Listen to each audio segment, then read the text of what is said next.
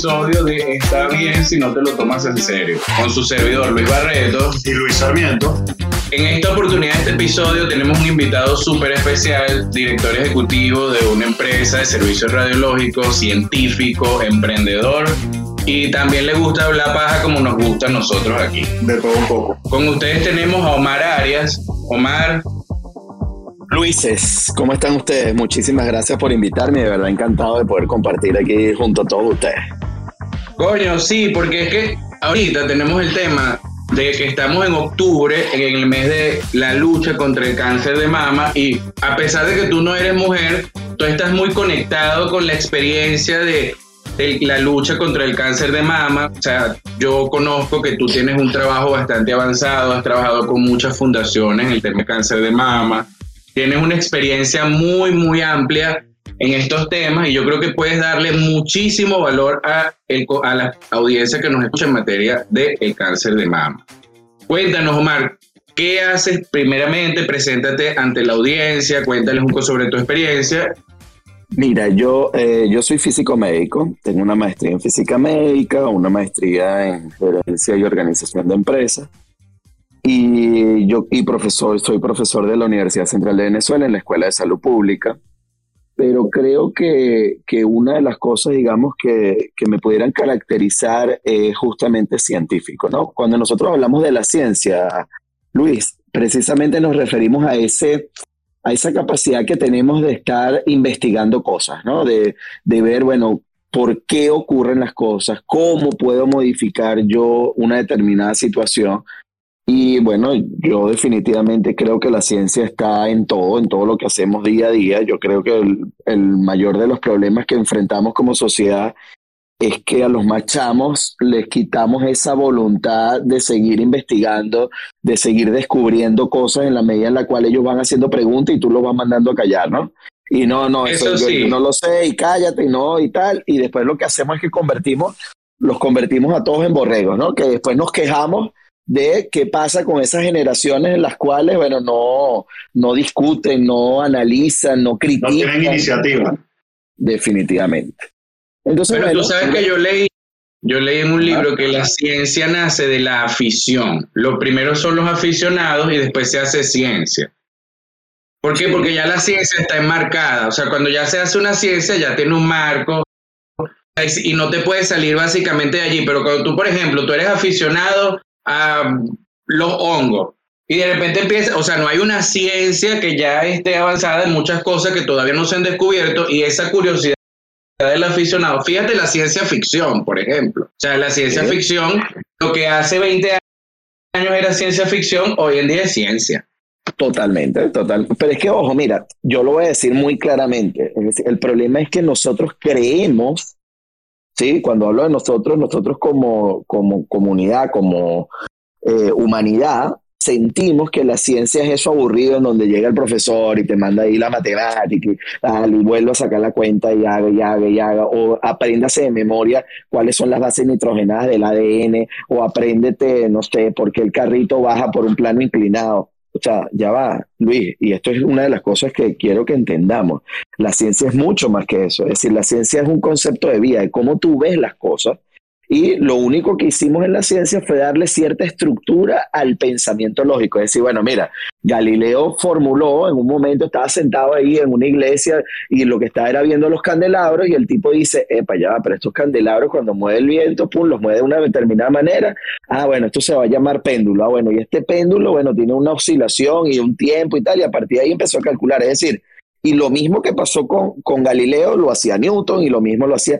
Es decir, todo, toda la ciencia lo que nos ha demostrado es que a partir de la observación tú sacas una cierta cantidad de conclusiones. ¿Qué ha ocurrido con la ciencia moderna? Epa, que la cosa ha cambiado drásticamente. ¿Por qué?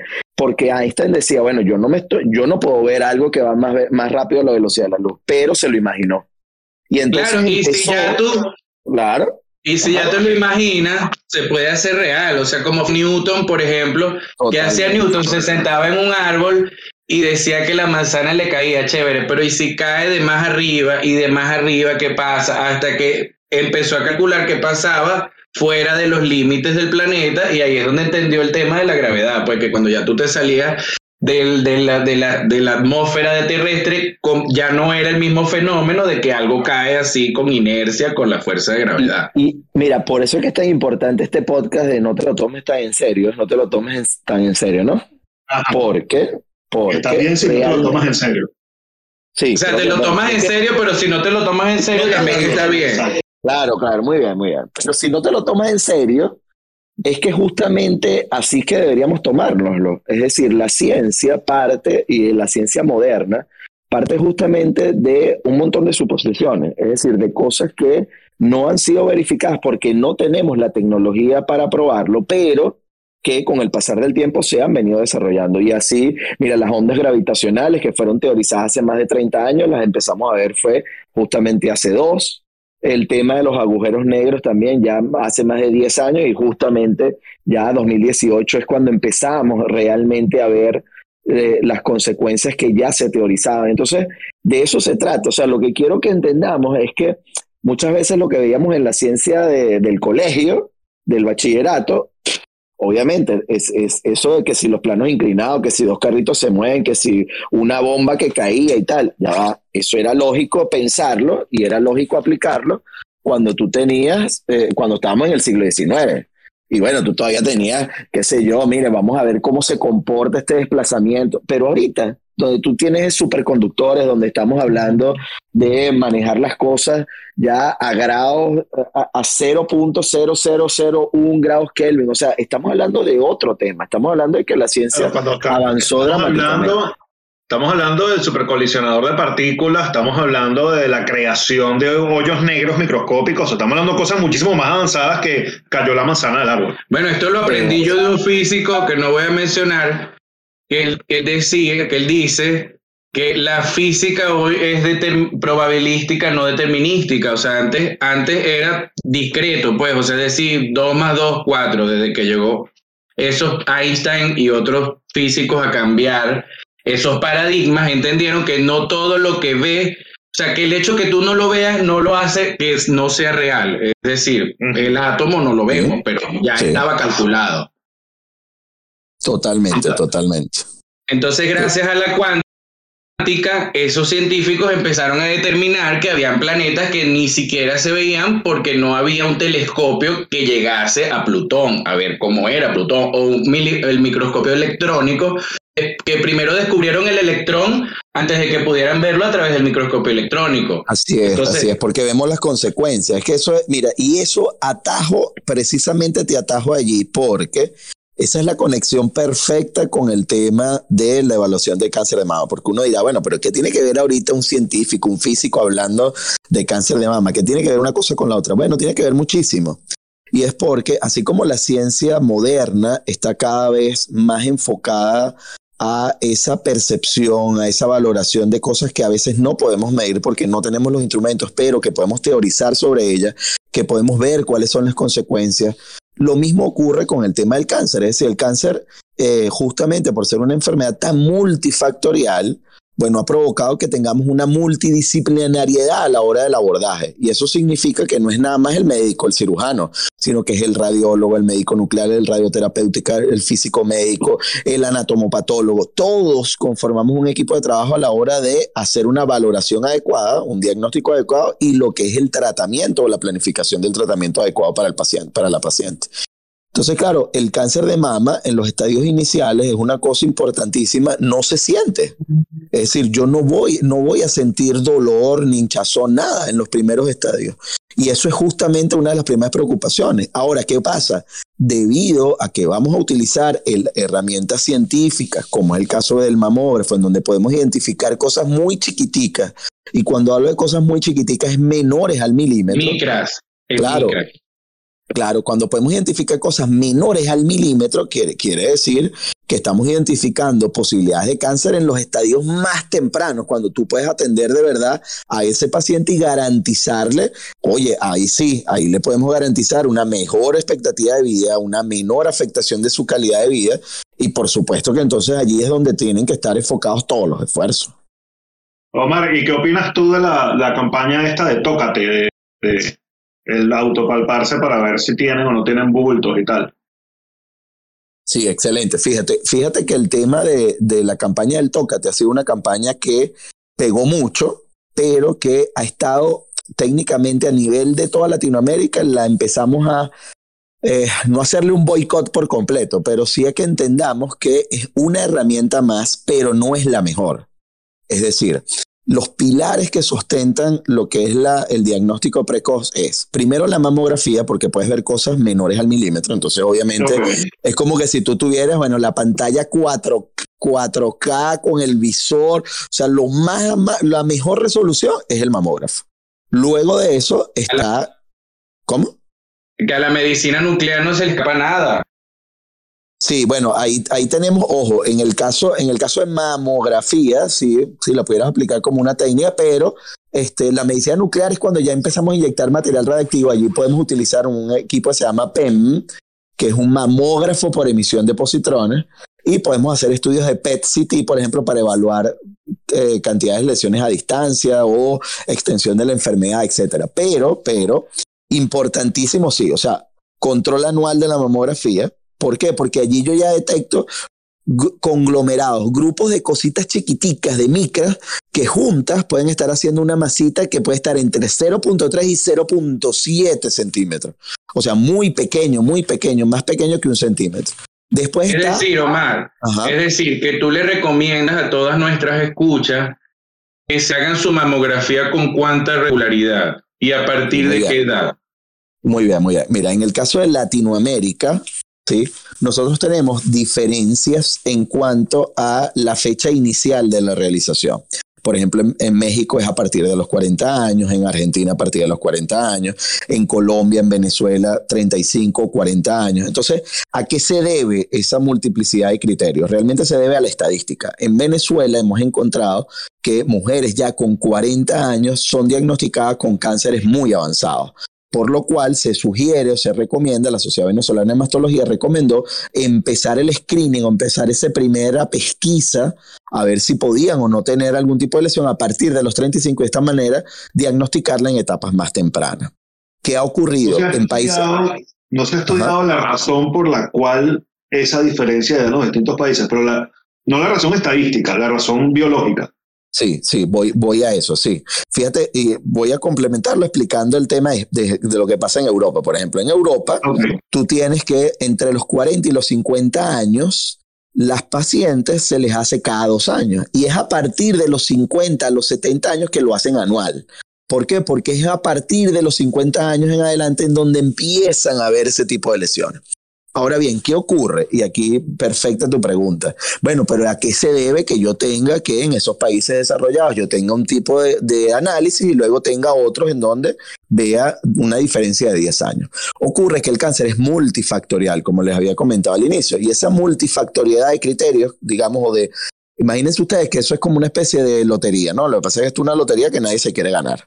Entonces, ¿qué pasa? Tú vas, tú vas acumulando, vas acumulando eh, oportunidades. Tú dices, bueno, mira, ya va, eh, por ejemplo, una, hay cosas que no podemos controlar, ¿sí? Una menopausia temprana, una menopausia, por ejemplo, temprana, oye, eso no lo podemos controlar, que hayan iniciado la menstruación también a etapas muy tempranas, tampoco lo podemos controlar, pero... Los antecedentes familiares.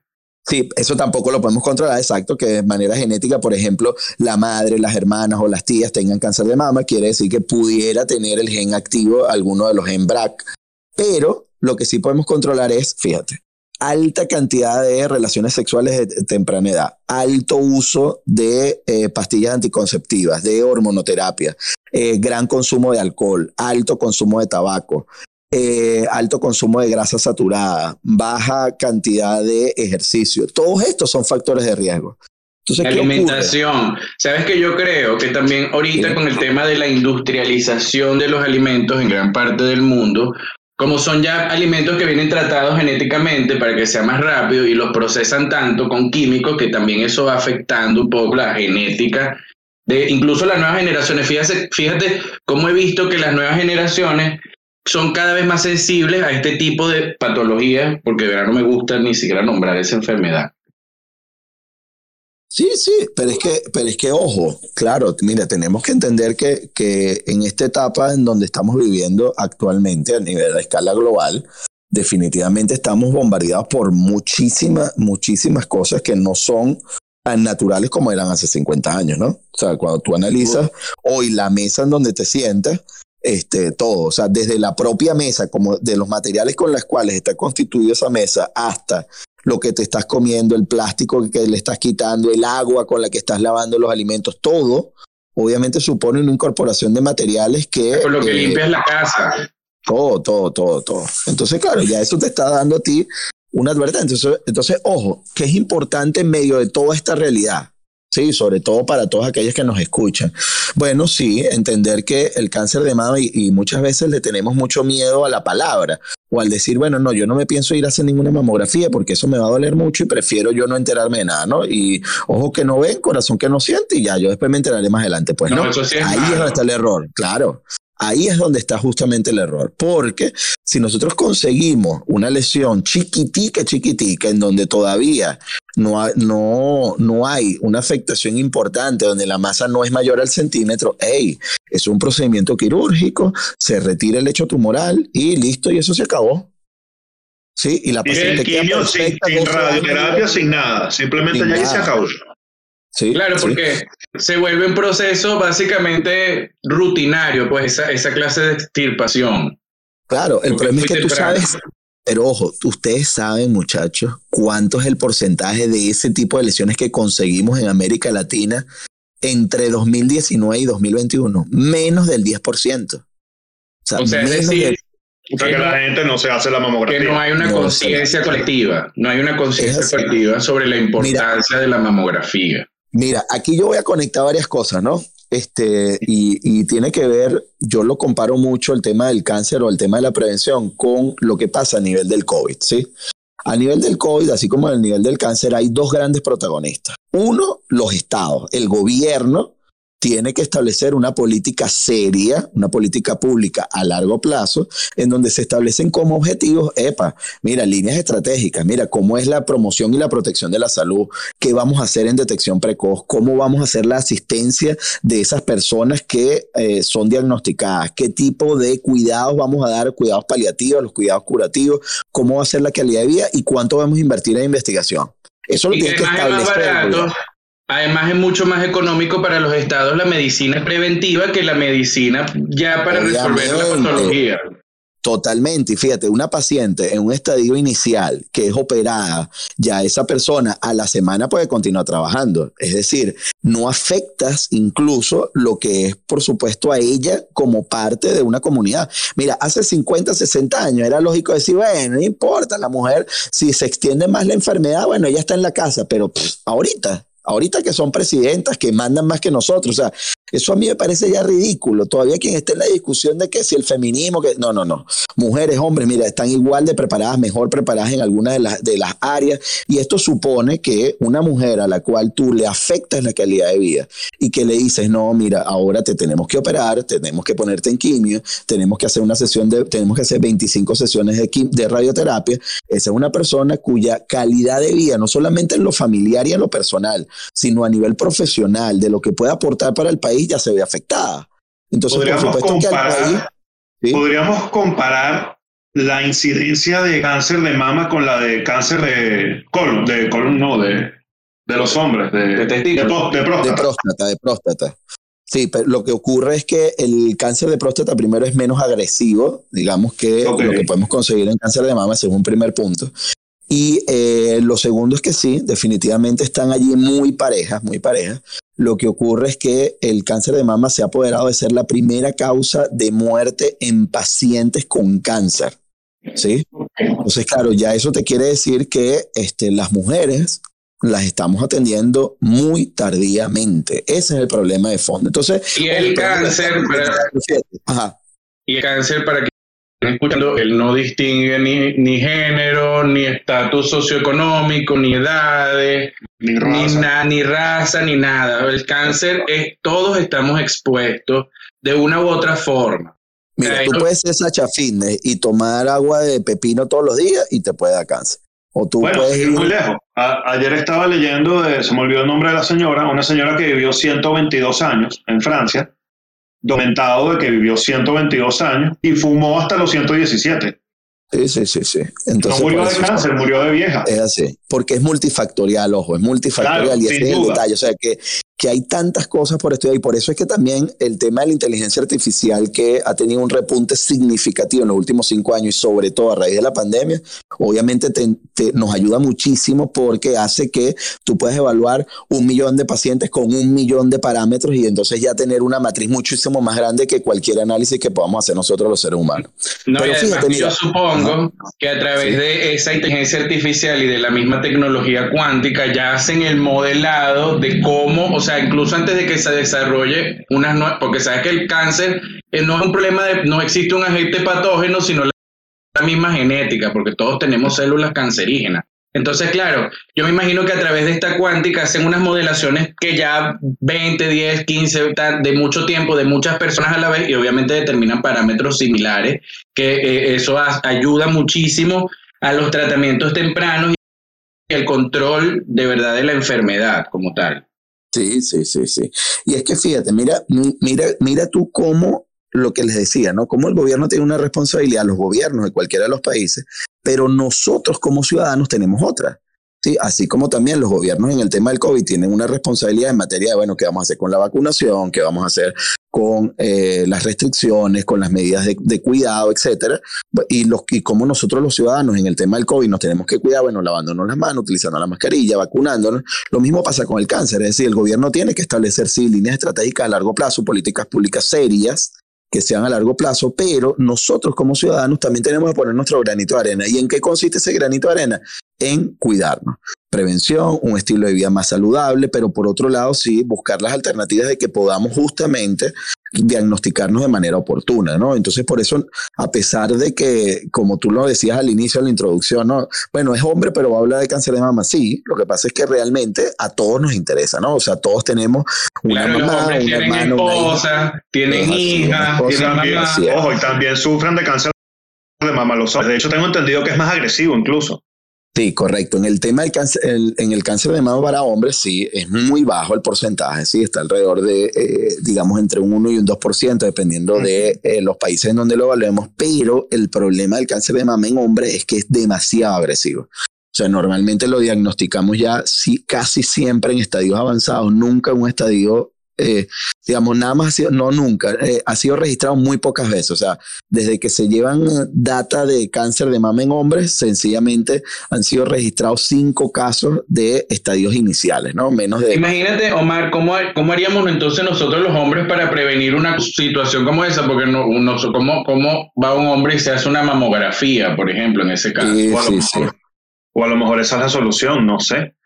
Pregunta, Omar. Ahí estaba hablando Biden hace poco que eh, la cura del cáncer iba a salir y andaba con un tema de cura del cáncer, pero como cura. Pero es que hay muchos tipos de cáncer. Yo sé, yo sé que hay muchos tipos de cáncer. De hecho, sé que Jacinto Convict tuvo un gran avance al respecto, pero eh, él mismo decía, no, no puede haber una cura porque hay muchos tipos de cáncer. Yo no lo veo absoluto. ¿Qué, qué, qué conoces tú que haya de, de, no sé, avances en ese, en ese aspecto? Bueno, para quienes no lo saben, Omar está en vía remota y tiene problemas con el Internet, pero bueno, es algo que estamos resolviendo. Lo importante que es entender a toda nuestra audiencia lo importante y fundamental de prevenir y tratar a tiempo esta enfermedad. ¿Por qué?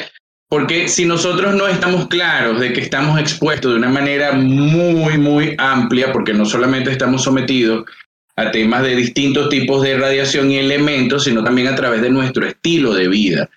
Y, para mí es súper importante que todas las personas trabajen en la parte de prevenir este tipo de enfermedades para que no se haga una constante en el futuro o que crezca más la estadística. Incluso ya, ya queda bastante claro que el, el tema del tócate es un tema tardío ya, o sea, hay que hacerse la mamografía, se tiene que hacer la mamografía anual, pueden estar diciendo, bueno, no, es que yo me palpo y ya yo sé si tengo o no tengo. Es que cuando palpes y sientas un bulto, ya es tarde, ya se pudo haber solucionado, como estaba diciendo Omar, en una operación sencilla, corta, algo de que a la semana ya estás otra vez en tu trabajo, haciendo tus actividades, mientras puedes pasar mucho tiempo en una recuperación con quimioterapia, con radioterapia, porque te palpaste y sentiste un bulto.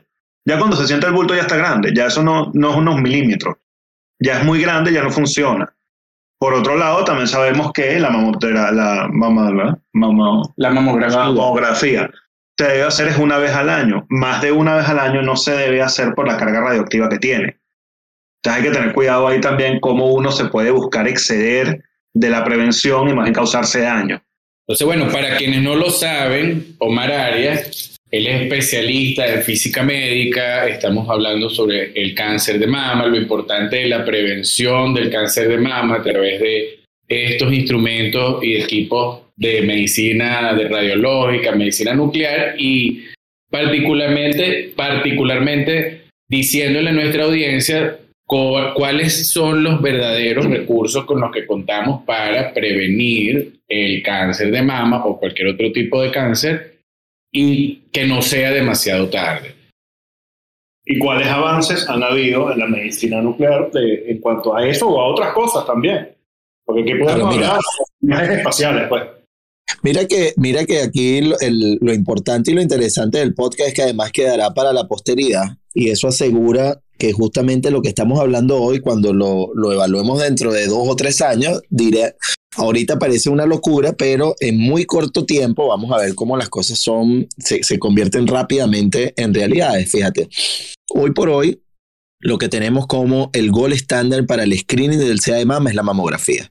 Ahí podemos detectar las cositas chiquiticas, las cosas más pequeñas, entre 0,3 y 0,5 milímetros. Es decir, cuando yo tengo un grupo de microcalcificaciones, de cosas más pequeñas que un milímetro, y se juntan de una determinada forma, yo puedo asumir, ah, mira, esto está más subjetivo de, de benignidad o probablemente es maligno, abordémoslo, hagamos una biopsia y de esa manera evaluamos. Luego tenemos, digamos, el caso más particular que, que era el tema de la campaña del tócate, del autoexplórate. El problema es que tócate significa conseguirse una masa de 2 centímetros, ¿sí? Versus los 0.5 milímetros que podemos abordar con la mamografía, obviamente es muy ineficiente el considerar que la autoexploración es una técnica suplementaria, ¿no? Que yo voy a poder suplantar la mamografía si me estoy, si me estoy tocando. Eso no. Lo que pasa es que, bueno, obviamente no podemos quitarle todo el ímpetu a todos esos novios, ¿verdad? Que quieren ayudar a las novias y le dicen, oye, mira, yo te ayudo en la exploración. Ojo, y yo diría que el tócate es una manera interesante que puede tener nuestra audiencia, no solamente femenina, masculina, para también esa parte de reconocerse, pero no pensar que es, es el recurso como para determinar ese tipo de patología. Completamente, es decir, obviamente como complemento está maravilloso, además que siempre la recomendación es, bueno, tocarse mientras se están bañando, mientras están acostadas, sentadas, de pie, de manera tal de conocer, reconocer su mama.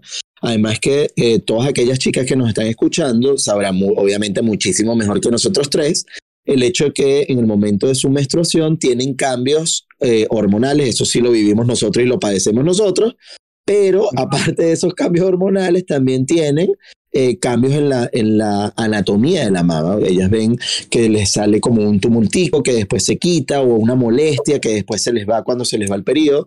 Entonces, bueno, es importante, sí, conocerse, por supuesto, explorarse, pero que no sea un suplemento de la mamografía. O sea, tú dices que la mamografía debe ser el principal agente detector de, del cáncer en etapa temprana. Sí, ojo, no lo digo yo, lo decimos todas las asociaciones y gremios científicos, tú como de Radiología. Tú como esa voz, pues, en este canal. Claro, claro, claro, claro, De ese gremio, pues. Totalmente, voy, voy de la mano, voy de la mano, claro que sí. Pero digamos, lo que quiero, y yo siempre puntualizo y quiero eh, agradecerles a ambos, Luis, el tema de, de, poder estar aquí y acompañarlos, porque yo siempre le digo a quien me, quien me escucha, mira, siempre es importante que vayamos a las fuentes primarias de la información, a las fuentes oficiales uno busca en Google y aparece cualquier cantidad de cosas. Lo importante es entonces que podamos efectivamente llegar a una fuente fiable, a una fuente fidedigna, creíble, que tú sepas, ah, mira, es que aquí hay una investigación, hay 5.000 casos y evaluaron que efectivamente la mamografía es mejor que otra técnica, entonces bueno, vamos, a, vamos por ello, ¿no? Fíjate que Luis nos preguntaba el tema de eh, las nuevas técnicas, ¿no? Existe eh, lo que conocemos como TEM o mamografía por emisión de positrones. Los positrones son la antimateria del electrón. Así que ah, ya la gente que nos esté escuchando ya, quiero que sepan que sí. Vamos a hablar un poco más, no solamente desde la perspectiva de la salud, esta parte es súper interesante, sino salir, por ejemplo, de la parte radiológica, no solamente del servicio de la salud, sino al servicio del mundo en general. Claro, claro, es que por eso... Sí, sí, sí, es que mira, por eso es que quiero que toquemos esto. Fíjate que el tema de los positrones, mira, hace, hace 20 años, eh, pensar que íbamos a hacer un diagnóstico con o hacer un estudio imagenológico con la antimateria del electrón, tú te podrás imaginar cómo los veían. Hace 10 años mm, todavía los veían como que, bueno, pues esta gente está medio loca, ¿no? Hace 5 años decían, bueno, es posible, pero todavía la tecnología no está. Y fíjate que ya hoy por hoy es lo que podemos realizar perfectamente, ¿no? Es decir, eh, una de las cosas que quiero puntualizar es que el avance eh, a veces tecnológico eh, demora un poco más que el avance de lo teórico de la ciencia. Y era lo que comentábamos al inicio de la entrevista, que si bien es cierto, antes la, la física, la ciencia era muy determinística, estaba muy pensada, bueno, ¿qué es lo que yo veo? Y a partir de lo que veo genero la hipótesis. Ahora no, la ciencia moderna va mucho más adelante y uno dice, bueno... Ahora va más hacia la imaginación. Si lo imagino, sí, sí. Es así, es así. Entonces, ojo, así como utilizamos el tema de la medicina nuclear, de la antimateria para ah, tener imágenes de medicina nuclear, bueno, lo mismo va a ocurrir con el ámbito de lo nuclear, pero en otros aspectos, no solamente en el ámbito médico, que ya hoy por hoy es una importante. ¿Ah? Dijiste de la antimateria para poder visualizar mejor con medicina nuclear. ¿Cómo es eso? Tengo un elemento que, sí, sí, la, antimateria técnicamente en nuestra realidad no debería ser detectable porque al ser antimateria choca con la materia y implosiona. Correcto, muy bien. Muy Interesante. Pero... Vamos a hablar un poco sobre lo que es la antimateria. ahí me, me, me, volaste la mente porque no entiendo cómo llegamos a esto. Sí, sí, ves, ves, Fíjate qué ocurre, fíjate qué ocurre. Los elementos radiactivos, ¿sí? Son elementos que son inestables en su núcleo. Es decir, eh, tenemos mucha energía contenida en el núcleo de un átomo. Recuerden que en el átomo, en el núcleo, nosotros tenemos protones y neutrones. Los protones con carga positiva y los neutrones con carga neutra. Ustedes se acuerdan cuando uno estaba en bachillerato, ¿no? Entonces a ti te decían, bueno, eh, cargas iguales, ¿qué pasa? Vamos a ver si se recuerdan. Eh, eh, iguales se rechaza, no, igual. Se rechaza, muy bien. Sí, sí, sí. Las cargas iguales se rechazan. Y las opuestas se atraen, muy bien. Entonces, bueno, esa era la justificación de que, oye, porque la muchacha que, que tocaba violín, que estudiaba bastante, entonces salía con el otro, el patotero y tal. Entonces, bueno, oye, es que nos, nos complementamos y tal, qué sé yo. En el caso del núcleo, ¿sí? las cargas positivas, que son los protones, deberían estar eh, repeliéndose, deberían estar destruyendo el núcleo. Pero eso no ocurre, porque si eso pasara, es decir, si ellas se repelieran, lo que pasaría es que nada de las cosas pudieran existir, ¿no? Nada tendría justamente esto, ¿no? Tuviese nada físico que tú pudieras sentir. Entonces, lo que mantiene el átomo unido, a pesar de que hay esa enorme cantidad de fuerzas que están tratando de repelerse, son los neutrones. Cuando la relación entre neutrones y protones no es la adecuada, no es la suficiente, capaz de mantener eso estable, en ese momento hay un excedente de energía y como todo en la naturaleza, este es un principio de la naturaleza que hemos estudiado desde, desde siempre, lo que hemos visto eh, desde los griegos hasta ahora, es que toda la naturaleza tiende al equilibrio. Para poder ir al equilibrio, ese átomo entonces emite el excedente de energía desde el núcleo y de esa manera, al emitir energía, eh, hablamos de un átomo radioactivo. Entonces, los átomos radioactivos emiten distintos tipos de energía. Pueden emitir electrones, pueden emitir rayos X, pueden emitir rayos gamma, pero también pueden emitir eh, positrones. Es decir, desde el interno del núcleo, donde fíjense que nada más estábamos hablando de que habían protones y neutrones. El problema es que las partículas o las subpartículas que conforman a estos protones y neutrones son los denominados quarks. Los quarks, imagínenselo como un bloquecito del ego, ¿no? Como un bloquecito que tienen distintos tipos de formas. Entonces, dependiendo de cómo ellos se juntan, forman un, forman un neutrón o forman un, un, protón o en algunos casos pueden llegar a formar entonces, por ejemplo, un positrón.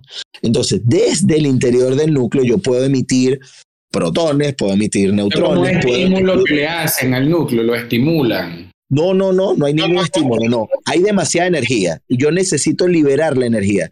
Como hay tanta energía, en cambio de, de, de destruir el núcleo, lo que se hace es que se descomponen los quarks y en esa descomposición se vuelven a organizar en un estado de menos energía y salen del núcleo.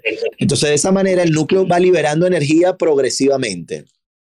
Entonces, claro, ojo, esto son, este es el principio por el cual tenemos los estudios de medicina nuclear con gamma cámara, es decir, emisores de tipo gamma, también tenemos emisores de tipo electrones, pero hay momentos en donde estos quarks se unen de una determinada forma y en cambio de, producir electrones o protones o rayos gamma, producen positrones. Los positrones son exactamente iguales al electrón, pero con carga eléctrica positiva. Entonces, ¿qué ocurre? Cuando un positrón sale del núcleo, un, antielectrón. Sí, sí, así se llama, sí. El positrón es un antielectrón, sí. Así se le denomina. Que no es lo mismo el, el, opuesto que es el protón, que es carga positiva, sino como que es, el antielectrón, que es como lo mismo, pero anti. No, no, ajá, para que no, para que no se confunda nuestra audiencia, el positrón, el protón, protón que está en el núcleo, es mil veces más macizo que el electrón que está afuera. ¿Sí? Entonces, ¿qué pasa? El protón tiene otras características, otro esquema, y en cambio el electrón es muy chiquitico. Entonces, lo que está saliendo del núcleo no es un protón. Está saliendo es un electrón, pero con carga eléctrica positiva. Entonces, ¿qué ocurre? Cuando ese protón sale del núcleo y se consigue con un electrón, se aniquilan literalmente, ¿sí? Y literalmente quiere decir que desaparece por completo las masas y solamente se transforma en energía. Esa energía son dos fotones de radiación de tipo gamma de 511 kiloelectronvoltios. Y eso es lo que registra esos dos fotones, esos dos haces eh, de, de, radiación, son los que detecta el anillo de detección del PEM o del PET. Y es a partir de allí que formamos la imagen. Mira, una cosa que yo estoy aquí pensando con el tema de, de lo que hemos venido nosotros hablando es el tema de la parte de, la, de eso que tú dices, que ese choque de, de la materia con la antimateria genera una carga energética tan fuerte que se puede aprovechar quizá para también el, el, lo que se plantea de la energía limpia, la energía sostenible, porque, porque también estamos ahorita presentando un, un problema que quizá mucha gente no lo está viendo en este momento, pero quizá 10 años, 20 años en el futuro va a ser esa escasez de recursos que producen energía, porque no, o sea, el petróleo no produce más petróleo en sí mismo, o sea, para que el petróleo llegue a ser petróleo necesita millones de años de materia orgánica en descomposición. Y no ha pasado tanto tiempo desde que se descompuso la primera materia orgánica y se generó, se generó el petróleo de hoy a lo que cuánto tiempo tiene que pasar para que se genere más petróleo o más gas natural. Y allí eso que dices es interesante sobre la parte, sobre cómo esta, esta tecnología también podría venir a, sustentar el futuro a nivel de recursos energéticos. Sí, sí, mira, es que, bueno, ojo, eh, porque quise comentarles este tema del PEN para el final, porque fíjate que, claro, nos sientan las bases de lo que esto ocurre a pequeña escala y está ocurriendo día a día en un servicio de medicina nuclear con equipos de PET-CT o de PEM. Ahora, ¿qué pasa? Fíjense. Lo, lo, el tema de la energía nuclear, bueno, ha sido un tema de bastante controversia porque, bueno, siempre nos queda marcado, uno, Chernóbil y dos, los Simpson, ¿no? O sea, si Homero Simpson era el oficial de protección radiológica de la central nuclear, bueno, obviamente, bueno, cualquier cosa que ocurriera allí, bueno, daba lugar que si a una mutación del pez de tres ojos, podía pasar cualquier cosa. Fukushima también. El tema de Fukushima, claro. pero cuando la gente escucha de radiación, de lo que hace es asustarse porque ve todos este tipo de referencias y las ve como algo negativo, algo invasivo que los va a matar y les va a sacar una tercera teta. Así mismo es, así mismo es, ni más ni menos. Entonces, claro, ojo, cuando, cuando la gente se ve en esa, en esa coyuntura, dice, bueno, ya va, es que sí, eso estaba muy desastroso. El tema es que ya va, espérate, las centrales nucleares realmente no son como la de Chernóbil, o sea, Chernóbil eh, fue una cantidad de errores humanos y de falta de mecanismos de control de un equipo que ya tiene más de 40 años, que ya tenía, digamos, para este momento, es decir, las centrales nucleares de ahora no tienen absolutamente nada que ver con lo que los de ahora, con las que tenían en ese momento eh, la antigua Unión Soviética o cualquiera de, de las potencias. Luego tenemos el tema de Fukushima del año 2011, en donde un terremoto, y es importante que la gente lo recuerde, que tuvo tanta intensidad que fue capaz de mover el ángulo de nuestro planeta Tierra en casi 3 grados. ¿Sí? o sea, para que tengamos una impresión. Que después trajo el tsunami, ¿te acuerdas? Tsunami. Claro, claro. Es que por eso el terremoto fue tan fuerte que logró mover el ángulo de la tierra. Trajo este tsunami y obviamente era algo que no estaba previsto que pudiera controlarse en, este tipo, en esta central nuclear. ¿sí? O sea, las centrales nucleares están diseñadas para contener una cantidad de sismos, de terremotos, de maremotos, de tsunami, de todo lo demás, pero bueno, esta fue una cosa de magnitud que, que fue de fuera de proporción de todo lo que se había planificado. Eh, referencia. Es así. Y sin embargo, el tema de Fukushima es bien interesante porque el abordaje que se hizo dio lugar a que hoy por hoy, en pleno 2021, cuando ya han pasado 10 años, no tenemos ningún fallecido debido a la contaminación radiactiva o a la exposición a la radiación. Esto es vital. La otra vez estaban pasando, Mar, unas fotos de hoy. Hoy ese Fukushima y las fotos son aterradoras. O sea, no aterradoras en el sentido de que de, de, esa parte de muertos, sino como dejaron todo, o sea, intacto, o sea, la evacuación fue tan perfecta, tan organizada, que de verdad todo lo dejaron así y hoy en día quedaron los casinos, las máquinas, todo como que si se hubiese congelado en ese momento. Sí, sí, totalmente, totalmente. Gente celebrando el cumpleaños, pero claro, hoy en día yo me imagino que se ha avanzado mucho en materia de seguridad y protección radiológica.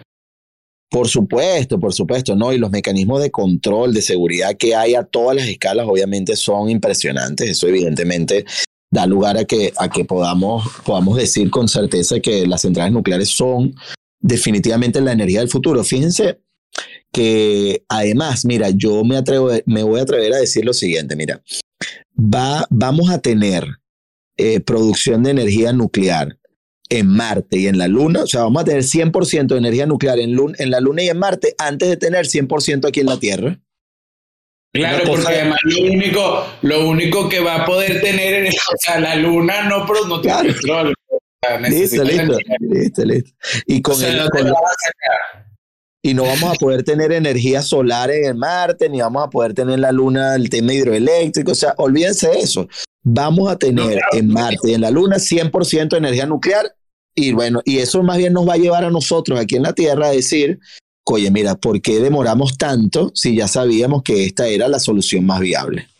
Pero fíjate la película Interestelar, qué interesante ese panorama que plantea. Fíjate, eh, la Tierra se está quedando sin recursos alimenticios para la humanidad, está quedando sin alimentos, todo está pasando en un proceso progresivo y la solución fue empezar a buscar vida en otros planetas. Y ahí es donde generan todo eso a través de los agujeros de gusano, taca, y todo ese ministerio del tiempo que creen 200 años en el futuro para, para darle esa, esa sostenibilidad a la raza humana de hoy. Sin plantear un escenario tan trágico en el futuro, podríamos generar otro planeta habitable y sostenible, pero tampoco tiene que ser el caos y la crisis del mundo en el que vivimos. Se puede generar dos, tres planetas sostenibles, la misma luna, pero es que yo, yo que ese caos se va a generar sí o sí, porque al final la el ser humano es el que generó caos y es el que lo va a seguir generando. Ahí estamos condenados a eso. Claro, pero hay que también tratar de generar esa conciencia, digo yo, Omar. O sea, yo creo que también hay que empezar a hacer ese llamado a, a, todo, porque tú lo mismo lo estás diciendo, la energía nuclear es la energía del futuro, pero ¿por qué no se está viendo entonces en este momento? Mira, yo, ojo, no, no se está viendo dependiendo de la escala en la que nos manejemos. Es decir, si tú ves a Francia, Francia más del 78% de su producción energética es energía nuclear. Y Francia tiene hoy el caché de decir que ella exporta energía a otros países. Entonces, claro, cuando tú analizas eso, tú dices, bueno, los franceses están súper claros y tanto es así que ahora la inversión de los franceses es en el tema del hidrógeno. Es decir, ellos dicen, mira, nosotros no nos volvemos locos, nosotros no, no quiere decir, y, y esto yo lo comentaba, tuve la oportunidad de conversar con operador nuclear, con Alfredo, eh, él es una persona de verdad bastante, bastante llegada y, y, que tiene, bueno, generó un libro y que ha desarrollado grandes temas en relación a la energía nuclear en España, primeramente ya a escala global. Y, y, Alfredo decía siempre una cosa muy particular. Él decía, mira, aquí lo importante es cómo estamos, cómo está España, por ejemplo, cómo está Europa, cómo están padeciendo eh, a partir de las inclemencias del clima, porque aquí tenemos que recordar que todo está conectado, es decir, el hecho de que yo tenga un cambio climático, un aumento en la temperatura, genere modificaciones en el clima que vayan a afectar y vaya a tener ahora grandes o, o muchos días con grandes heladas, esto ya me perjudica, por ejemplo, en la energía solar. Ah, si por otro lado, en otra región del mundo en donde yo estoy nada más con la hidroeléctrica, de repente deja de llover porque por este mismo cambio climático afecto el tema de la lluvia, bueno, entonces ya suspendí el tema hidroeléctrico. Ah, no, ¿qué pasa si no hay viento? O si hay vientos demasiado fuertes que rompen las turbinas, se acabó, lo, se acabó el viento. Entonces, ojo, ¿qué pasa? Ante esta realidad en donde sí, efectivamente lo que sabemos hoy es que estamos en un punto casi ya de no retorno en términos del daño que le hemos hecho al medio ambiente y de esta manera sabemos que vamos a pagar las consecuencias, sí, sobre todo las próximas generaciones. Vamos a ver cómo vamos a tener inviernos más fuertes, veranos más intensos. Vimos ahorita hace poco cómo teníamos las temperaturas más altas registradas a escala global. Era imposible pensar que en Siberia íbamos a tener 50 grados centígrados. O sea, quiero que ustedes... Imagínate. No, o sea, imagínate tener... Siberia que te baja la, o sea, una, una temperatura que oscila entre menos 50 y 50, por decirlo así, pues Siberia es al No, no, no. Es así. Entonces, claro, que ya tú tengas una temperatura como esa, te está diciendo, epa, atención, porque la cosa viene cada vez más complicada. Entonces, ¿qué ocurre, muchachos? Mire, la energía nuclear es complementaria a las energías verdes. ¿Sí? A todo el tema de las energías renovables. Un poco la visión de lo que se tiene y de lo que queremos formar en las nuevas generaciones es que veamos justamente en, la, en, en esa medida para que necesitamos, sí, la energía hidroeléctrica, pero también necesitamos la solar, necesitamos incluso, mira, existe una, sí, que es la undimotriz, que es la que proviene del movimiento de las olas. Los daneses, ¿sí? en Dinamarca, tienen sí, múltiples boyas allí en donde aprovechan el oleaje, el movimiento de la ola para generar electricidad. Claro, Entonces, el problema también es que, que muchos, muchos que muchos países se enfrentan es la comodidad, por ejemplo, o sea, esos países cómo generan esos desarrollos energéticos. Por ejemplo, yo me imagino que en Islandia también están, estarán usando los volcanes y toda esa fuerza energética de los, de los geysers también para producir energía, porque ellos mismos saben que no tienen petróleo tanto, o sea, bueno, en el caso de Islandia sí esos países tienen mucho petróleo, pero en, hay países que no cuentan con esos recursos y dicen, oye, nosotros tenemos que generar energía de alguna forma. Y de repente el país que sí cuenta con los recursos, lo que debe ir es ya pensando en esas nuevas alternativas para no gastarse todos los recursos finitos del terreno, pues, porque o es más, o sea, la energía esa que tú dices de las olas, obviamente te da un poquito, o sea, te ayuda, por lo menos en el caso de Venezuela, Omar, que tenemos una gran crisis energética a pesar de que tenemos todos sí. los Sí. pero también en el mismo caso de Latinoamérica. O sea, no, sí. o sea, en China también se está yendo la electricidad y racionamiento eléctrico. Entonces, que sí existe obviamente un avance en materia de energía nuclear, pero al parecer se queda totalmente corto. Todo ojo, los chinos, ojo, mira, te voy a decir algo, una primicia de la que tenemos ahorita, digamos, desarrollo. Eh, hace algunos meses hablábamos de los reactores de torio. Los reactores de sales de torio son reactores relativamente pequeños, pero que pueden abarcar, digamos, regiones en términos de algún estado. Por ejemplo, en el, en el caso de Venezuela es fácilmente previsible tener un reactor como este. La intención de este tipo de reactores es que primero no trabajan con uranio, sino con torio, un elemento que eh, es mucho más fácil de conseguir, es cuatro veces más Está, tiene mayor presencia eh, que, el, que el uranio. Y es decir, que abarata los costos de producción. Abarata los costos de producción, sí. Y además, bueno, todo el tema del miedo de, de que si producen o no armas, armas atómicas, etcétera, ya se acaba con el tema del torio. Pero fíjate que de toda Latinoamérica, el país que mayor cantidad de reservas de torio tiene es Venezuela.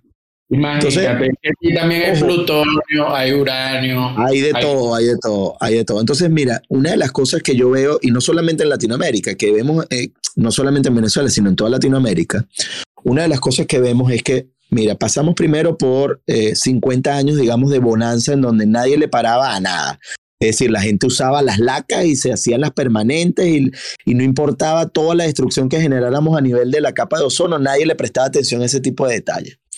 Luego empezamos a ver, después de esos 50 años, vimos cómo, eh, epa, mira, estoy generando un daño en la capa de ozono, eso me representa mayor cantidad de cáncer, estoy viendo elevaciones de niveles de eh, temperatura, vamos a controlarlo. Empezó, un poco la ciencia, ¿no?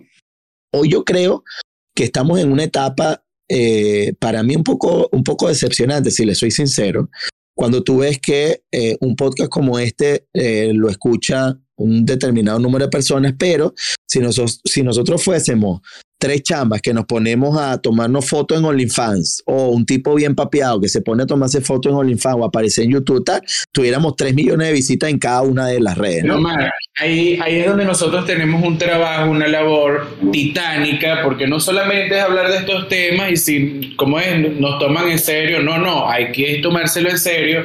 O sea, nosotros tenemos una labor, por ejemplo, en tu caso, que obviamente estás básicamente solo en la labor educativa a nivel de estos temas, porque son muy pocos los que de verdad se sientan a hablar con la gente sobre estos temas y hacerlos entrar en razón, que sí, está bien el que te baila por TikTok, porque aquí no venimos a criticar a nadie, pero también como tú dices, coño, ah, es hora de que el mundo empiece a invertir en una verdadera educación que sea sostenible hacia el futuro, porque obviamente nosotros hablamos de estos temas, pero las sociedades de la nueva generación no tienen esta información en las manos. Incluso la que la persona que está bailando en TikTok o la persona que las cuatro mujeres que se toman su foto en OnlyFans, ellas no son culpables del problema. El problema es que la, sociedad, no, la sociedad no está viendo que tiene que educarse en otro tipo de cosas que de verdad sean de fondo.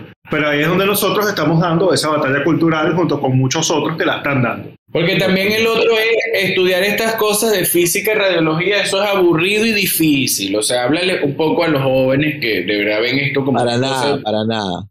Para nada. Miren, eh, es lo que acabamos de conversar. Miren, la ciencia, eh, Luises. Mira, yo lo, lo, que digo es lo siguiente.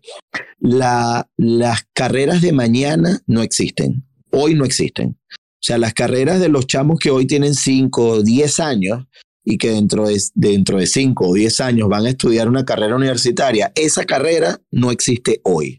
seguramente el que es papá le está ya programando al hijo que va a estudiar una carrera de contaduría. O lo, o sea, no, o sea, Bájense esa nube, bájense esa nube. O sea, aquí lo que nos tenemos que preparar es a que seamos cada vez más multidisciplinarios, que tú puedas ver una materia, sí, que tenga que ver con redes, con redes neuronales, otra que tenga que ver con procesamiento de data, otra que tenga que ver con derecho internacional, si te da la gana, pero que también estudies biología y estudies astrofísica. Y tú digas, ver, ¿y este, este chamo qué está haciendo? Mire, ¿cómo se llama esa carrera tuya?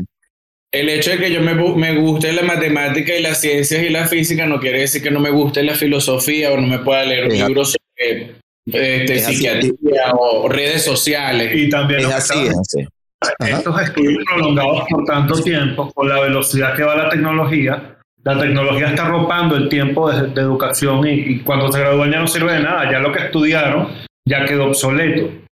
Mira, Luis, tenemos, tenemos la bendición de tener el director del MIT, el Instituto de Massachusetts, eh, Tecnológico de Massachusetts, es un egresado, un profesor de la Universidad de Carabobo, un venezolano.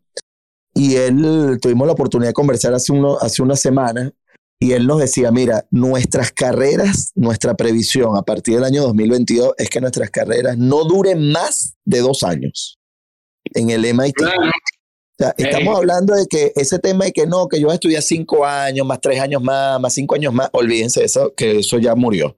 Hoy por hoy ya sabemos que mucha de la educación va a estar online, va a estar digital.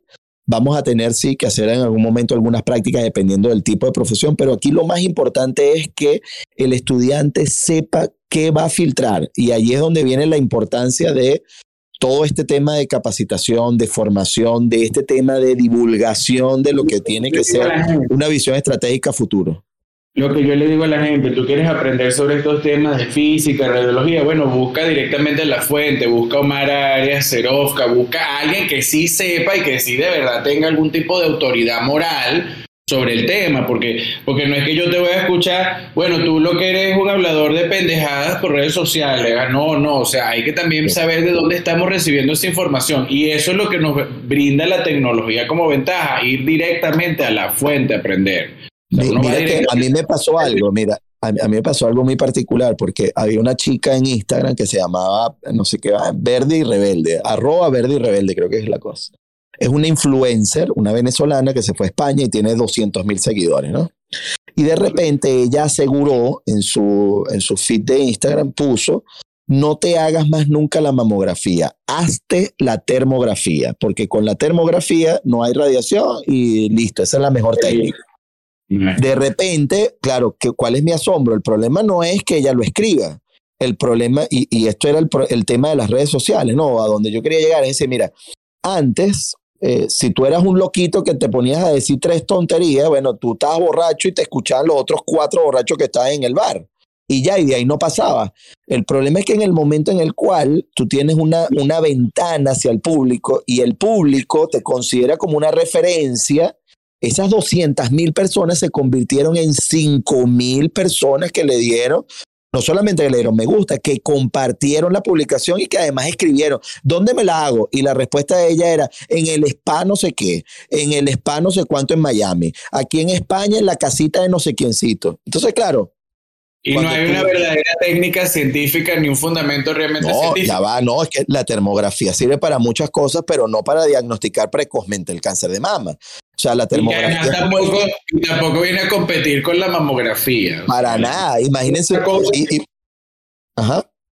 Que por eso la mamografía, o sea, no, no, es, no es tan alegremente como que yo monto un spa y me pongo a hacer mamografía. No, es que mira, yo le expliqué, yo tuve la oportunidad de escribirle a la chama y la chama me respondió este, pero no quitó el post, ¿sí? Después esto nos dio lugar a que pudiéramos tener una sesión allí con, con un médico, ¿cómo se llama? Un mastólogo, un cirujano mastólogo, eh, que justamente el doctor Soteldo, que es eh, vicepresidente de la asociación, de la Sociedad eh, Venezolana de Cáncer, y él nos decía, mira, coño, Omar, es que lo más preocupante es que la gente ni siquiera, esta muchacha, entendió en qué consistía la termografía. Es decir, cuando tú hablas de termografía es como un termómetro, mide la temperatura. Entonces, claro, si estamos hablando de que la mamografía consigue cosas de 0.5 milímetros, evidentemente no hay un termómetro con esa sensibilidad para detectar células que están creciendo o una región anatómica de 0.5 milímetros, donde crece tanto las células que produce un cambio de temperatura.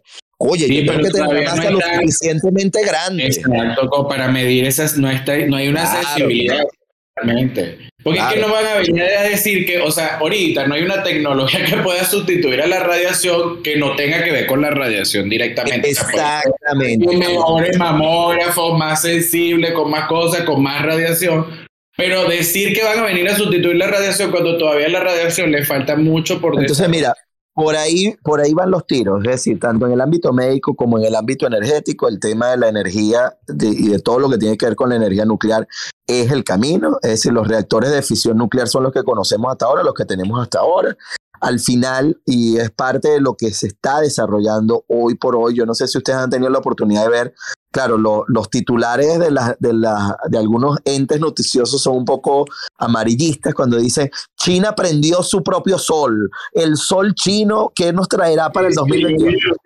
Claro, yo vi la noticia me dio risa, amarillista.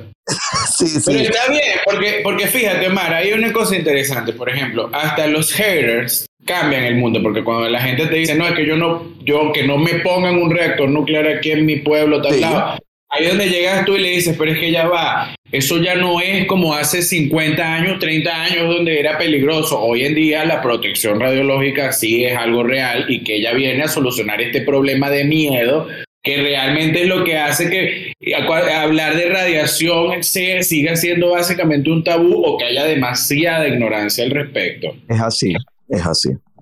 Entonces, fíjate, ahorita, bueno, ya vamos a terminar, ya nos queda poco tiempo. Vamos a invitar a toda nuestra audiencia al seminario, primer seminario latinoamericano de cómo proteger tu patrimonio en la crisis. Vamos a, vamos a tocar de estos temas porque el problema es que la gente tiene que dejar de hablar del corto plazo, como que, bueno, sí, ¿qué va a pasar el año que viene o la semana que viene? O sea, yo no entiendo esa donde la, gente, donde la gente quiere vivir 50 años, 80 años y está protegida, pero no piensa en la sostenibilidad del mundo de cara a 20 años en el futuro.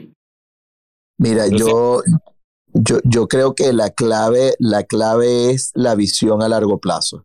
O sea, lo que nos ha demostrado aquellos países que han tenido eh, una, un mejor desarrollo, una mejor economía, cuyas sociedades van mucho más avanzadas, son aquellos que dicen, hey, la política con P mayúscula, es decir, las políticas de Estado que vayamos a impulsar son esas políticas que trascienden los partidos políticos. Es decir, mira, nuestra política va en la dirección de ciencia, tecnología e innovación.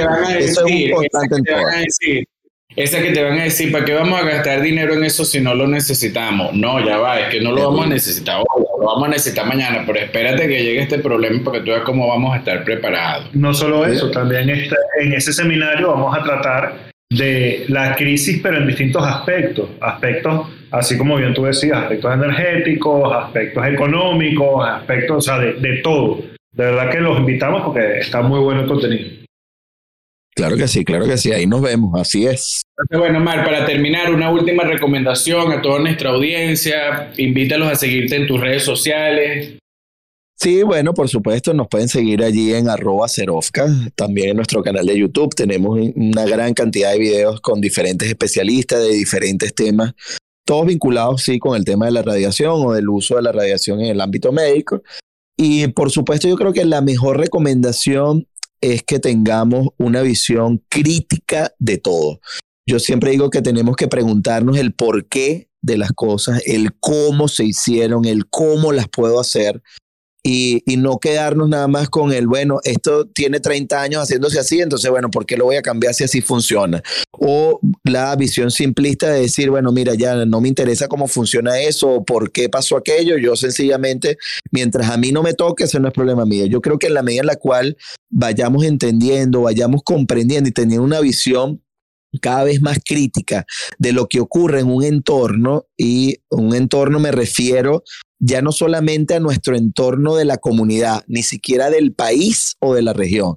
Ya nosotros tenemos que pensar en nuestro Exacto, global. Ahora todo lo que es global. Así. Es un efecto mariposa. Bueno, Mar, nos despedimos. Yo creo que vamos a tener que hacer otro programa contigo porque es muy buena esta dinámica y nos faltó tiempo más bien. Sí, hubo mucho contenido que pudimos haber ahondado más, pero bueno, en una próxima entrega haremos. Claro, la idea es esto, generar ese valor educativo a través de este espacio para todos y está bien si no se lo toman en serio. Bueno, Mar, nos despedimos.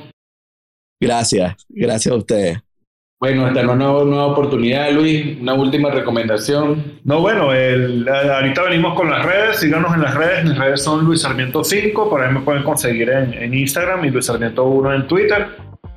Y bueno, estamos a la orden. Esperamos que para una próxima entrega también puedan nutrirse de información de calidad.